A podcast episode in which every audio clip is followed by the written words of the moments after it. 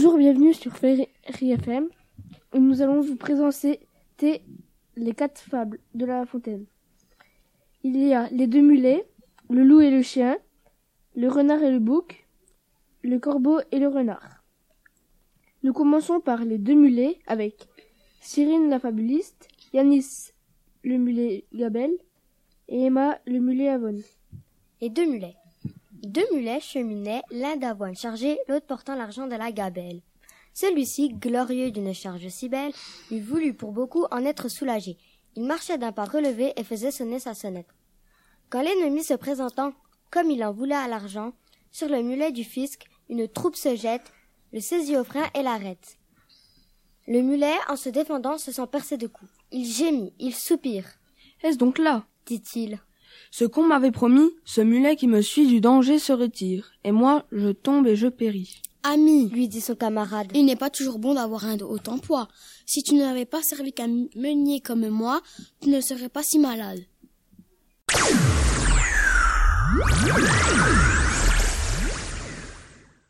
On passe maintenant à la fable Le loup et le chien. Qu'il y a fabuliste, Mouna le chien, Mélodie le loup. Le loup et le chien. Un loup n'avait que les os et la peau, tant les chiens faisaient bonne garde. Ce loup rencontre un dog aussi puissant que beau, gras, poli, qui s'était fourvoyé par mégarde. L'attaquer, le mettre en quartier, sire loup lui fait volontiers.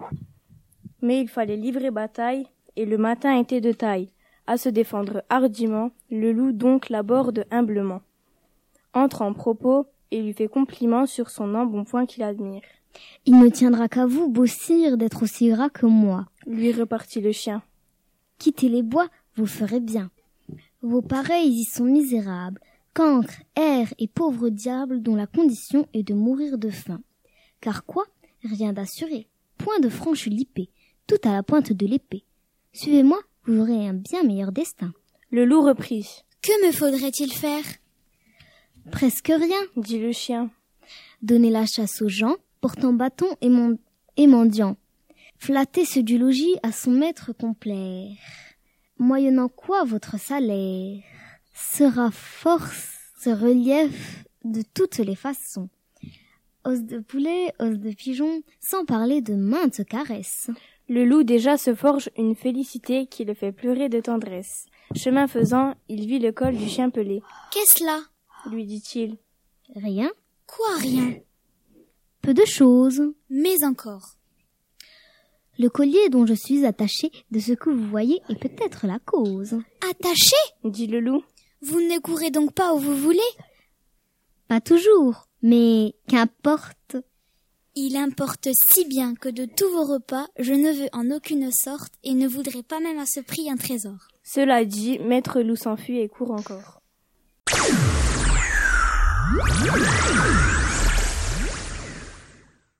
Nous passons à la troisième fable, le renard et le bouc. Fabuliste Sheima, euh, renard Lucas et euh, Ilona le bouc. Capitaine Renard allait de compagnie, avec son ami bouc des plus hauts encornés. Celui-ci ne voyait pas plus loin que son nez. L'autre était passé maître en fait de tromperie. La soif les obligea de descendre en appui. Là, chacun d'eux se désaltère. Après qu'abondamment tous deux en eurent pris, le renard dit au bouc. Que ferons-nous, compère? Ce n'est pas tout de boire. Il faut sortir d'ici. Lève tes pieds en haut et tes cornes aussi. Mets-les contre le mur. Le long de ton échine, je grimperai premièrement, puis sur tes cornes m'élevant, à l'aide de cette machine, de ce lieu-ci, je sortirai. Après quoi je t'en tirerai. Pas ma barbe, dit l'autre. Il est bon, et je loue.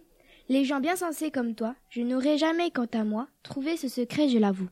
Le renard sort du puits, laisse son compagnon et vous lui faites un bon sermon, pour l'exhorter à patience. Si le ciel tue, dit-il, donné par excellence, autant de jugement que de barbe au menton, tu n'aurais pas à la légère descendu dans ce puits? Or, adieu, j'en suis or. Tâche de t'en tirer et fais tous tes efforts, car pour moi, j'ai certaines affaires qui ne me permettent pas d'arrêter en chemin. En toute chose, il faut considérer la fin.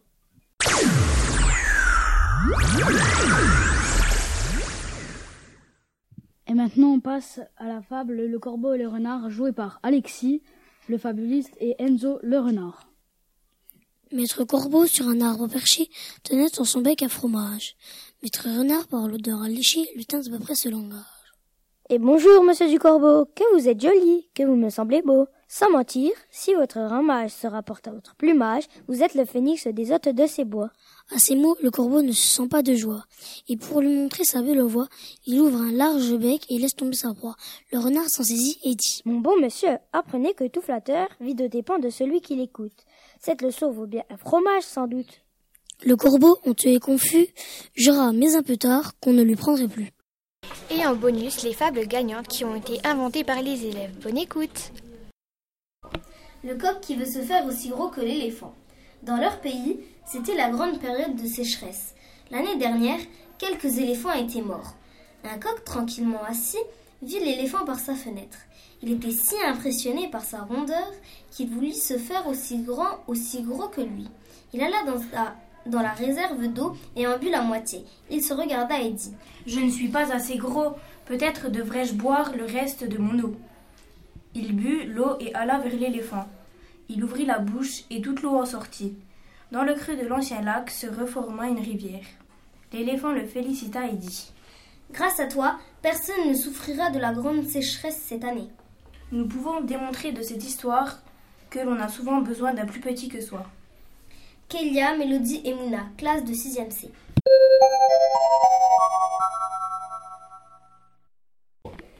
Le coq et la grenouille. Un jour du temps jadis, un coq et une grenouille se promenèrent et rencontrèrent une jeune génisse. Le coq montra qu'il était le meilleur, le plus fort, riche habitant d'un poulailler en or.